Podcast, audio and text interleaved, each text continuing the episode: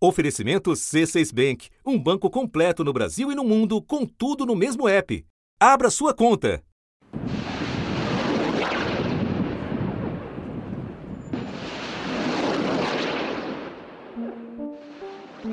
No horário local, eram seis e meia da manhã de sábado, quando os ataques aéreos começaram.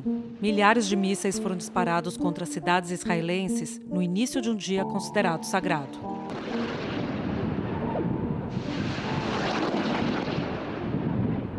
Pouco mais de uma hora depois, os militantes do Hamas começaram a atravessar a fronteira entre Gaza e Israel a pé, em motocicletas e pelo ar, usando parapentes. Uma base militar foi tomada e mais regiões atacadas.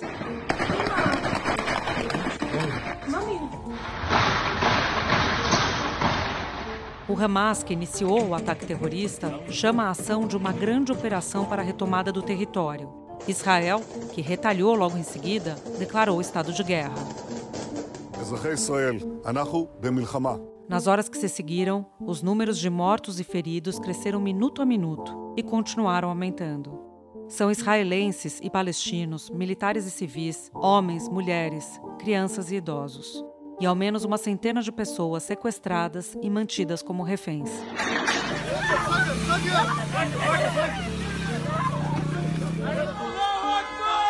يا خيبتي الله أكبر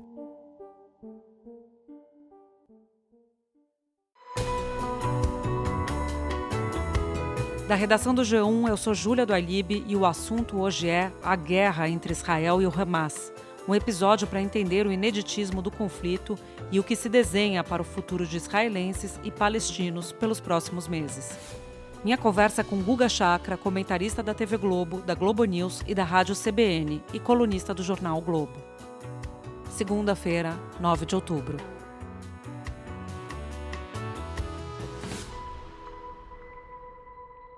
Guga, a gente conversa minutos depois do fim de uma reunião de emergência que foi chamada do Conselho de Segurança da ONU. Eu queria que você nos dissesse se algo prático saiu dessa reunião. Olha, Júlia, não, não tem de ser algo gigantesco dessa reunião, não há nenhuma proposta de resolução ainda nesse momento, uma resolução que a CAC possa influenciar nesse conflito. Tem muitas divisões dentro do Conselho de Segurança da ONU, é algo mais é, formal realizar essa reunião depois de um mega atentado terrorista é, cometido pelo Hamas contra Israel nesse sábado. O Brasil tem algum papel relevante nessa mediação, dado que ocupa agora a presidência do Conselho? Olha, não existe mediação nesse momento entre Israel e Hamas. Não, absolutamente não existe algo que possa ser feito. Mas tem um papel importante por estar na presidência do Conselho e aí é, ditar a agenda do Conselho, mas não é ali que estará qualquer questão que se relacione ao fim é, de um conflito que está apenas no início. Né? Então, é algo que nesse momento, falar em mediação nesse momento não tem tanto peso quando houver e se houver uma negociação futuramente com cessar-fogo, isso não vai ocorrer tão cedo, visto que Israel eh, vai responder. Quando isso acontecer, pode demorar semanas ou meses, é, vai ser negociado provavelmente pelo Egito, acima de tudo, visto que o Egito tem relações com Israel, tem fronteira com a faixa de Gaza e sempre é usado como canal é, de diálogo né, de, entre os dois lados para tentar acalmar a situação. Foi assim nos últimos quatro confrontos na faixa de Gaza. Então, o papel do Egito será fundamental. Não descarta também os Emirados Árabes, mas ah, é, no final, quem interessa por uma mediação é, no longo prazo, quando essa precisar ocorrer, quem vai definir é o Egito. Porque o Egito também está envolvido diretamente, o Egito tem fronteira com a faixa de Gaza, ali por Rafa, né, que é a única fronteira terrestre da faixa de Gaza com um território que não seja o israelense. Guga, os ataques do Hamas contra Israel começaram numa data super relevante, que são 50 anos da guerra do Yom Kippur. Você poderia nos explicar o simbolismo desta data? A Guerra do Yom Kippur foi em 1973, seis anos depois da Guerra dos Seis Dias. A Guerra dos Seis Dias, de 67, foi uma grande vitória israelense e que Israel conseguiu, na ocasião, é, ocupar uma série de territórios dos adversários, as colinas do Golã da Síria, a Cisjordânia, que na época era controlada pela Jordânia, a faixa de Gaza e o Sinai, que na época eram controlados é, pelo Egito, as colinas do Golã da Síria, enfim é, Israel conseguiu é, controlar tudo isso. Foi uma enorme vitória. Seis anos depois, é, é a Síria e o Egito lançaram uma operação de surpresa no dia do Yom Kippur, que é o dia sagrado é, dos judeus. Lançaram uma mega operação que pegou Israel de surpresa. Foi uma, na época foi visto como uma grande falha da inteligência israelense. Começou com um ataque surpresa em duas frentes, liderado por Egito e Síria. As forças israelenses foram pegas desprevenidas naquele dia 6 de outubro de 1973 a Guerra de Yom Kippur durou 18 dias e matou mais de 2.600 israelenses, 15 mil egípcios e 3.500 sírios. Na sequência, nos dias posteriores, Israel conseguiu se recompor e conseguiu derrotar os dois adversários, mas ficou o trauma daquela ocasião. A consequência da guerra de Yom Kippur, posteriormente, foi a negociação tanto de um armistício com a Síria, mas também levou a, aos acordos de paz de Camp David com o Egito anos mais tarde, que Israel acabou devolvendo é, a península do Sinai. Então tem o peso simbólico, que foi uma guerra que pegou Israel de surpresa e ocorre no aniversário de 50 anos, também uma operação de inimigos de Israel, é, no caso agora o Hamas, não dois estados, dois estados nacionais como o Egito e a Síria, que pegam Israel de surpresa. Queria pegar exatamente esse ponto, o ponto da surpresa da agressão do Hamas. O que, que a gente pode falar sobre a falha do Serviço de Inteligência de Israel? Olha, é, foi algo gigantesco, Júlia. Eu acompanho o conflito entre israelenses e palestinos, eu entrei no jornalismo para cobrir é, esse conflito. Enfim, eu nunca vi nada parecido com, ou próximo, eu diria, do que aconteceu neste sábado. Autoridades palestinas na faixa de Gaza informaram 413 mortes. No lado israelense, o número passa de 700 vítimas. Se eu acordasse sábado de manhã e visse no meu celular que morreram cinco israelenses, cinco, é, num ataque de foguete, dos foguetes do Hamas contra Israel, a partir da faixa de Gaza, eu ia falar: meu Deus, tenho que correr para a Globo porque vai ter guerra na faixa de Gaza. Se pensar que morreram 700, que 57 foram capturados, é, a faixa de Gaza é um território extremamente pequeno, que Israel já dominou por muito tempo e que supostamente Israel tem controle total, tem controle da fronteira terrestre, junto com o Egito, tem controle por ar, tem controle por mar. Quer dizer, supostamente todo mundo sempre imaginou que assim, o controle era absurdo, que nada é, aconteceria em Gaza sem Israel ter conhecimento. E de repente você vê uma operação dessa dimensão, Quer dizer, uma operação que mistura 11 de setembro com Bataclan, uma coisa. É, é o segundo maior atentado terrorista do século XXI, pelo menos. Acontecer dessa forma, assim, o Shin Bet, que é o Serviço de Inteligência para a Segurança Interna de Israel, Mossad no exterior, é, para a segurança interna, sem o Shin Bet saber, é uma falha gravíssima. Quem está no comando? Está no poder em Israel desde 2009, é, ao longo, quer dizer, nos últimos 14 anos, ao longo de 13 anos, o Netanyahu que governou Israel. Teve um breve ato que teve Naftali Bennett e Yair Lapid, foi aquela coalizão de direita, esquerda e centro que governou Israel, mas o restante do tempo foi o Netanyahu. Nesse período, a primeira guerra em Gaza não era ele que estava no poder, ele assumiu logo depois. A guerra terminou no final de janeiro, ele conseguiu vencer a eleição e formar uma coalizão em fevereiro. Então, desde então, ele está no poder. Ele já realizou várias operações na faixa de Gaza, aquelas chamadas a parar a grama, que se reduz o poderio militar do Hamas, esse poderio se recompõe posteriormente. Mas ele sempre vendeu a ideia de que com ele, Netanyahu, Israel estaria segura. Não foi o que aconteceu. Israel não estava segura. Pior, o Hamas ficou mais forte do que nunca. E não é que ficou forte, impôs é, a maior derrota militar para Israel em 50 anos. No longo prazo, passado esse conflito, o Netanyahu, a administração, vai ter gente que vai pagar um preço muito caro por essas falhas, assim como ocorreu em 73 na Guerra de Yom Kippur, em 82 por outras circunstâncias, mas depois do massacre de Sabra e Shatila, daí no caso foi o Ariel Sharon. Guga, você acabou de falar que o Hamas está mais forte do que nunca. A gente sabe que eles têm o apoio do Irã. Havia alguma notícia, alguma informação dos últimos tempos de que o Hamas estava se fortalecendo? Olha, o que se dizia nos últimos tempos são duas questões paralelas ao mesmo tempo. Por um lado, o Hamas parecia que vinha adotando um tom mais moderado para padrões do Hamas. O Jihad Islâmico é, fez uma escalada com Israel, o Jihad Islâmico é outro grupo é, palestino, a partir da faixa de Gaza, lançando foguetes contra Israel. Houve até um temor meses atrás de que isso escalasse para uma guerra, mas o Hamas ficou de fora. Aí muita gente, inclusive em Israel, falava: o Hamas está mais racional, mais pragmático na relação com Israel, sabe que uma guerra seria prejudicial para eles. Isso meses atrás. Então, parecia que havia um maior pragmatismo do Hamas nesse sentido. Ao mesmo tempo, houve uma intensificação dos diálogos do Hamas com o Irã lá em Beirute, né, no Líbano. Então, havia esse outro lado. Mas ninguém, absolutamente ninguém, é, é, imaginava que o Hamas tivesse a capacidade de realizar um ataque dessa dimensão contra Israel. Guga, você cobre há muitos anos os conflitos dessa região, esteve lá várias vezes. Eu queria que você nos falasse o que, que te chamou mais atenção até agora e queria também que você nos desse informações sobre essa festa rave em que jovens estavam confraternizando e agora encontraram mais de 200 corpos. Mulheres também tem uma imagem que para mim foi muito forte, que é uma menina sendo separada do namorado e sendo levada embora numa moto.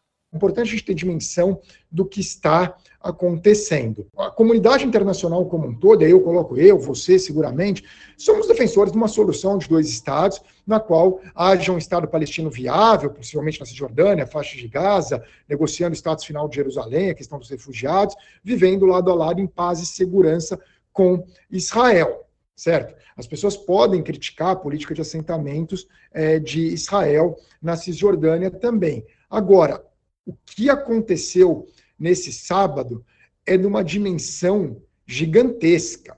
Uma mega operação terrorista. Essas pessoas eram pais, eram mães, eram irmãos, eram irmãs, grupos de amigos que foram numa rave. Acharam 260 corpos é, acumulados numa festa rave lá, lá em, em Israel.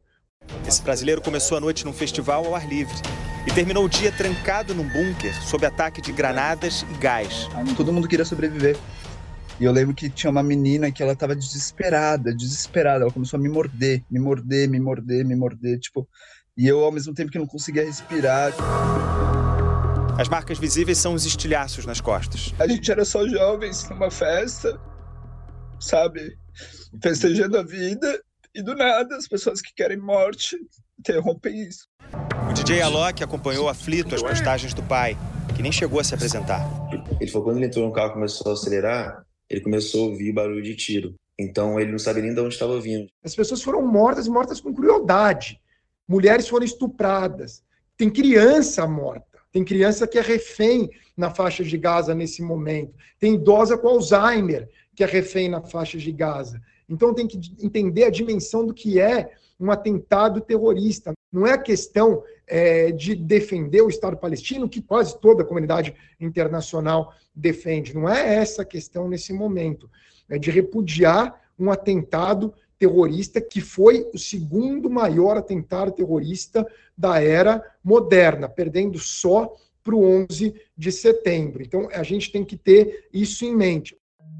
Espera um pouquinho que eu já volto para continuar minha conversa com o Guga Chakra. Eu queria que você nos especificasse como o Hamas está atuando neste exato momento com sequestros envolvendo mulheres, envolvendo crianças. Queria que você nos desse detalhes sobre isso. Olha, Julia, isso é, é, é, é o mais grave para Israel nesse momento, a relação em, na, na, resposta de Israel é em relação aos reféns, porque Israel tem que levar em consideração a vida dessas pessoas que estão na faixa de Gaza nesse momento. Nas guerras anteriores, com exceção de 2009, nunca teve israelenses dentro da faixa de Gaza. Em 2009 tinha um, lá de Shalit, que ficou de 2006 a 2011 mantido como refém do Hamas. Então, era mais fácil você levar adiante uma ação é, militar em resposta contra o Hamas, contra o Jihad Islâmico, ou quem quer que seja na faixa de Gaza. Agora, eles têm que levar em consideração essas vidas. Alguns, inclusive, não são israelenses. Mas a gente está em uma situação na qual todo cidadão israelense conhece alguém que ou foi morto ou foi sequestrado ou está desaparecido. Outra facção palestina, a Jihad Islâmica, afirmou que mantém 30 israelenses reféns e que só vai libertá-los quando todos os prisioneiros palestinos em prisões israelenses forem soltos. Esse número não inclui os capturados pelo Hamas. A estimativa é que sejam mais de 100 reféns.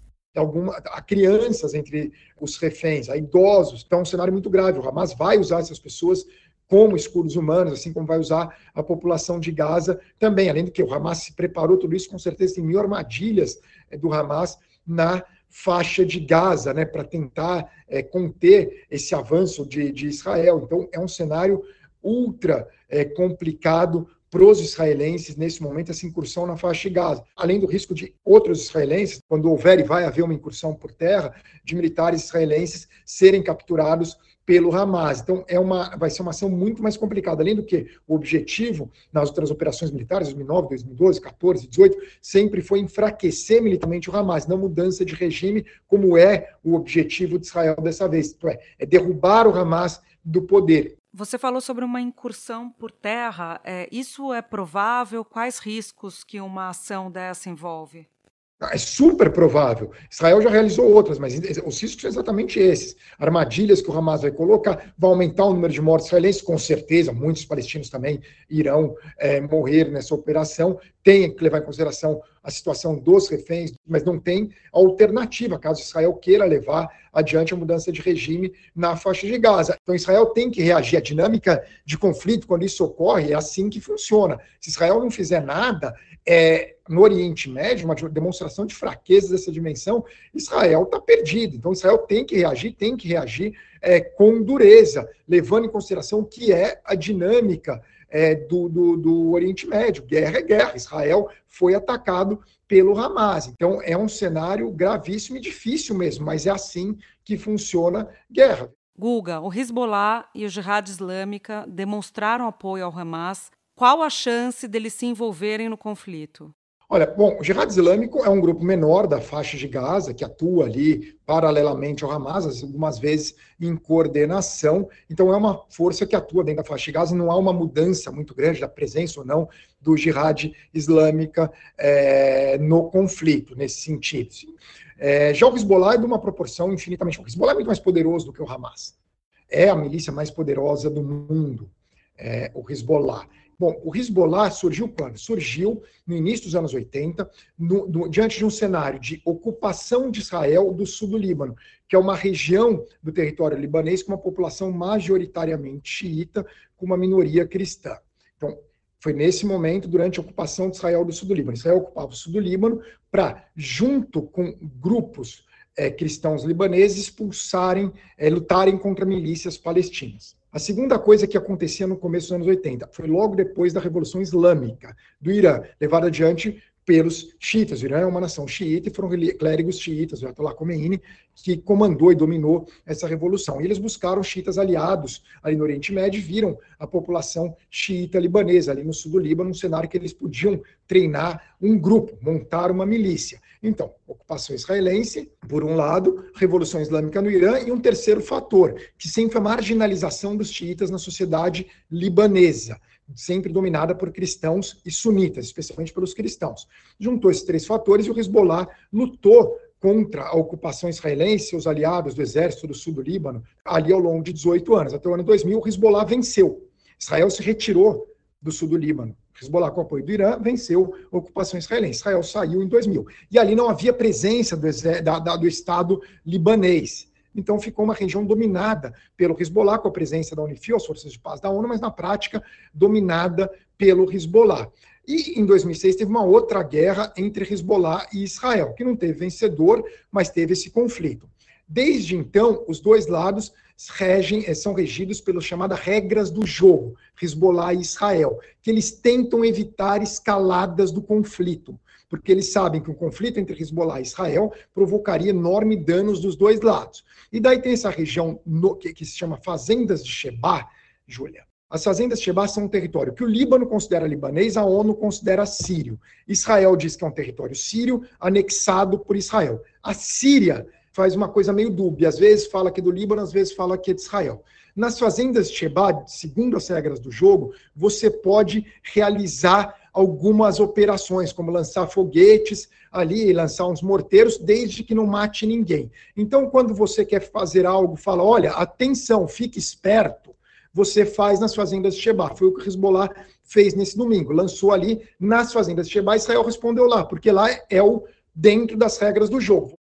Aí você tem, em relação ao Hezbollah, duas visões nesse momento sobre o que pode acontecer. Um lado que acha que o Hezbollah pode abrir a frente norte, que seria muito pior do que a de Gaza, porque o Hezbollah é muito mais poderoso, avalia que abriu-se uma porta de oportunidade porque o Hezbollah vê Israel como vulnerável. Em segundo lugar, talvez já esteja planejado algum tempo o envolvimento do Hezbollah. Terceiro, grupos palestinos que operam a partir do sul do Líbano podem lançar foguetes contra Israel, é Israel mesmo, Israel pode responder e isso levar a uma escalada. Então, essa é a visão de quem acha que vai abrir a frente norte do Hezbollah, na fronteira de Israel com o Líbano, norte de Israel, sul do Líbano. O outro lado, que daí avalia que não, que o Hezbollah, que em primeiro lugar, o Irã guarda o Hezbollah para grande guerra, quando tiver uma guerra de Israel contra o Irã. É a chamada bomba atômica do Irã, não, não que seja uma bomba atômica, mas é o poder de dissuasão do Irã para evitar um ataque israelense. Porque Israel sabe que ali tem 100 mil mísseis, o Hezbollah apontados para Israel. Em segundo lugar, o Irã já atingiu enormes objetivos com o Hamas, não precisa de mais, já acabou com o acordo Israel e Arábia Saudita, que ia sendo negociado, enfraqueceu Netanyahu eternamente, então já conquistou o que precisava, não precisaria desse, desse ponto. Terceiro, o Hezbollah atua dentro do cenário político libanês, um cenário que nesse momento passa, o país passa por enorme eh, crise econômica, problema de eletricidade, de falta da água, 2 milhões de refugiados sírios, confrontos entre sírios e libaneses dentro do Líbano, guerra civil dentro dos campos de refugiados palestinos, tudo que o Líbano não precisa é uma guerra. E dentro do Líbano, a maior parte da população libanesa, a quase totalidade dos cristãos, dos sunitas, dos drusos, são contrários a um conflito, assim como uma boa parcela dos xiitas também. E a maioria dos libaneses não gosta do Hezbollah e responsabilizará o Hezbollah por um conflito. Então, o Hezbollah leva em consideração esse cenário interno do Líbano. Vamos falar um pouco sobre a situação política em Israel. Há uma grande instabilidade no passado recente. Foram cinco eleições em quatro anos. Você falava sobre o governo de coalizão formado pelo Netanyahu. Recentemente houve também manifestações nas ruas contra o governo por causa de uma tentativa de mudar as regras da Suprema Corte, que foi visto por muitos como uma tentativa autoritária por parte de Netanyahu. Como é que fica a situação dele agora, Guga? E também queria saber se dá para fazer alguma correlação entre a crise interna e talvez uma falta de atenção para o risco externo. Olha, Israel realmente passou por um período, e ainda passa por um grande período de turbulência é, política. Houve uma coalizão até o final do ano passado, formada por partidos da direita, de centro, da esquerda e até um partido árabe-israelense, que tinha em comum apenas o fato de serem contra o Netanyahu, contra os escândalos de corrupção do primeiro-ministro, que é réu em uma série de investigações. Mas aí teve uma eleição no ano passado e o Netanyahu acabou saindo vencedor e montou uma coalizão que é uma coalizão que envolve o partido dele, que é o Likud, um partido de direita tradicional, com partidos religiosos, o Shas, que é um partido religioso ultra-ortodoxo, é, é, né, de judeus orientais, o United Torah Judaísmo, que é um, um partido de é, ultra-ortodoxo, e aí os partidos de extrema-direita nacionalistas, que englobam, que tem entre suas figuras o, o Ben Gvir, que é uma notória figura, tinha um pôster de um terrorista, do Baruch Goldstein, que matou 29 palestinos em um atentado terrorista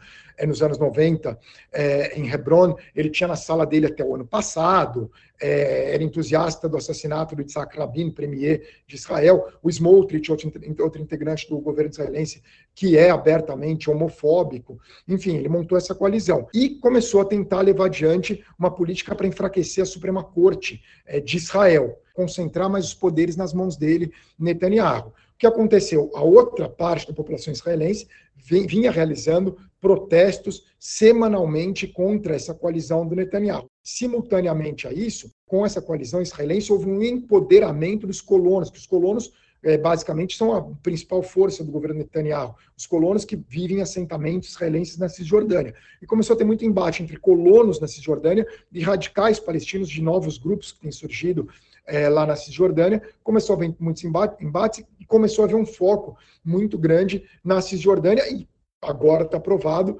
é, houve uma desatenção enorme em relação à faixa de Gaza. Então, é o cenário político israelense, essa turbulência, sem dúvida alguma, teve um efeito no, no, no, no na, na, na, falha da inteligência israelense. E com certeza os adversários israelenses prestaram atenção nisso. Eu ouvi você dizer na TV que, num primeiro momento, há uma concertação nacional e um fortalecimento até de quem está no poder. Isso acontece quando qualquer país é atacado. Então, o fortalecimento momentâneo de Netanyahu, mas que isso não deve se manter por muito tempo. Não, no primeiro momento, sempre, que nem o Bush nos Estados Unidos tem um atentado terrorista, claro que todo mundo tipo, tem essa união nacional. E há uma proposta para a formação de governo de união nacional, que deve ser anunciado a qualquer momento, com a inclusão de integrantes da oposição. Um deles, o Benny Gantz, falou que ingresse para questões de segurança durante o período da guerra é, uma vez passada a guerra, é insustentável a permanência do atual governo no poder. Assim, posso estar muito enganado, mas depois que aconteceu é, é praticamente impraticável. Uma hora vai chegar a conta. Guga, e a situação do presidente da autoridade palestina, Mahmoud Abbas? Olha, Júlia, primeiro tem que entender o que é a autoridade palestina. A autoridade palestina controla algumas áreas da Cisjordânia. A maior parte da Cisjordânia tem controle militar e administrativo de Israel, há áreas que o controle administrativo é palestino e o controle militar é de Israel, e algumas poucas áreas, especialmente nos centros urbanos, onde a administração e supostamente a segurança é dos palestinos. Lembrando que na Cisjordânia vivem centenas de milhares de colonos israelenses em meio a 3 milhões de palestinos. Dito isso, é, a autoridade palestina é controlada pelo Fatah, que é um grupo secular palestino antigo, da época do Yasser Arafat, desde o início do movimento palestino, que é, é, adversário, não é que é rival, é adversário do Hamas. O Hamas controla a faixa de Gaza, que é um outro território palestino. O presidente palestino é o Mahmoud Abbas, que está no poder desde a morte do Arafat e foi, venceu só uma eleição em 2006. Desde então, não foram convocadas mais eleições por um temor tanto da autoridade palestina como de Israel e dos Estados Unidos, de que pudesse o Hamas vencer, enfim, eles preferem a figura do Mahmoud Abbas, que é vista como mais moderada e alguém que você possa dialogar. Mas Mahmoud Abbas é uma figura incompetente, acusada é, de corrupção, Eu sempre brinco que ele é como um síndico de prédio que não conserta o elevador há 15 anos, ele não tem é, força nenhuma, é, e também já está com a idade bastante avançada. Então, a relevância dele nesse momento é só para fingir que existe ali uma autoridade palestina, mas não tem relevância, né? nenhuma relevância Mahmoud Abbas nesse momento. O premier de Israel falou que essa será uma guerra longa, difícil. A gente está falando em que, Guga? Semanas, meses, anos? Anos não. É, anos quer dizer, o sentido, o conflito já dura décadas, né? Mas assim, de guerra aberta, eu diria que semanas a meses, talvez, possivelmente dessa vez, a gente esteja falando em meses é, de guerra até Israel atingir é, seu objetivo, porque agora né, é diferente das outras guerras entre Israel e Hamas, que o objetivo era enfraquecer o Hamas, que depois de um período Israel dava para os dois terem um discurso. Israel dizer que enfraqueceu o Hamas e o Hamas dizer que conseguiu segurar é, os ataques israelenses. Dessa vez não tem, porque Israel quer derrubar o Hamas e o Hamas não vai querer ser derrubado. Então, é um conflito que vai durar meses e a gente vai ver multiplicar o número é, de vítimas. Guga, devastador tudo isso. Agradeço demais você parar um tempo para nos explicar e dividir o seu conhecimento com a gente. Obrigado, Julia. Contem sempre comigo.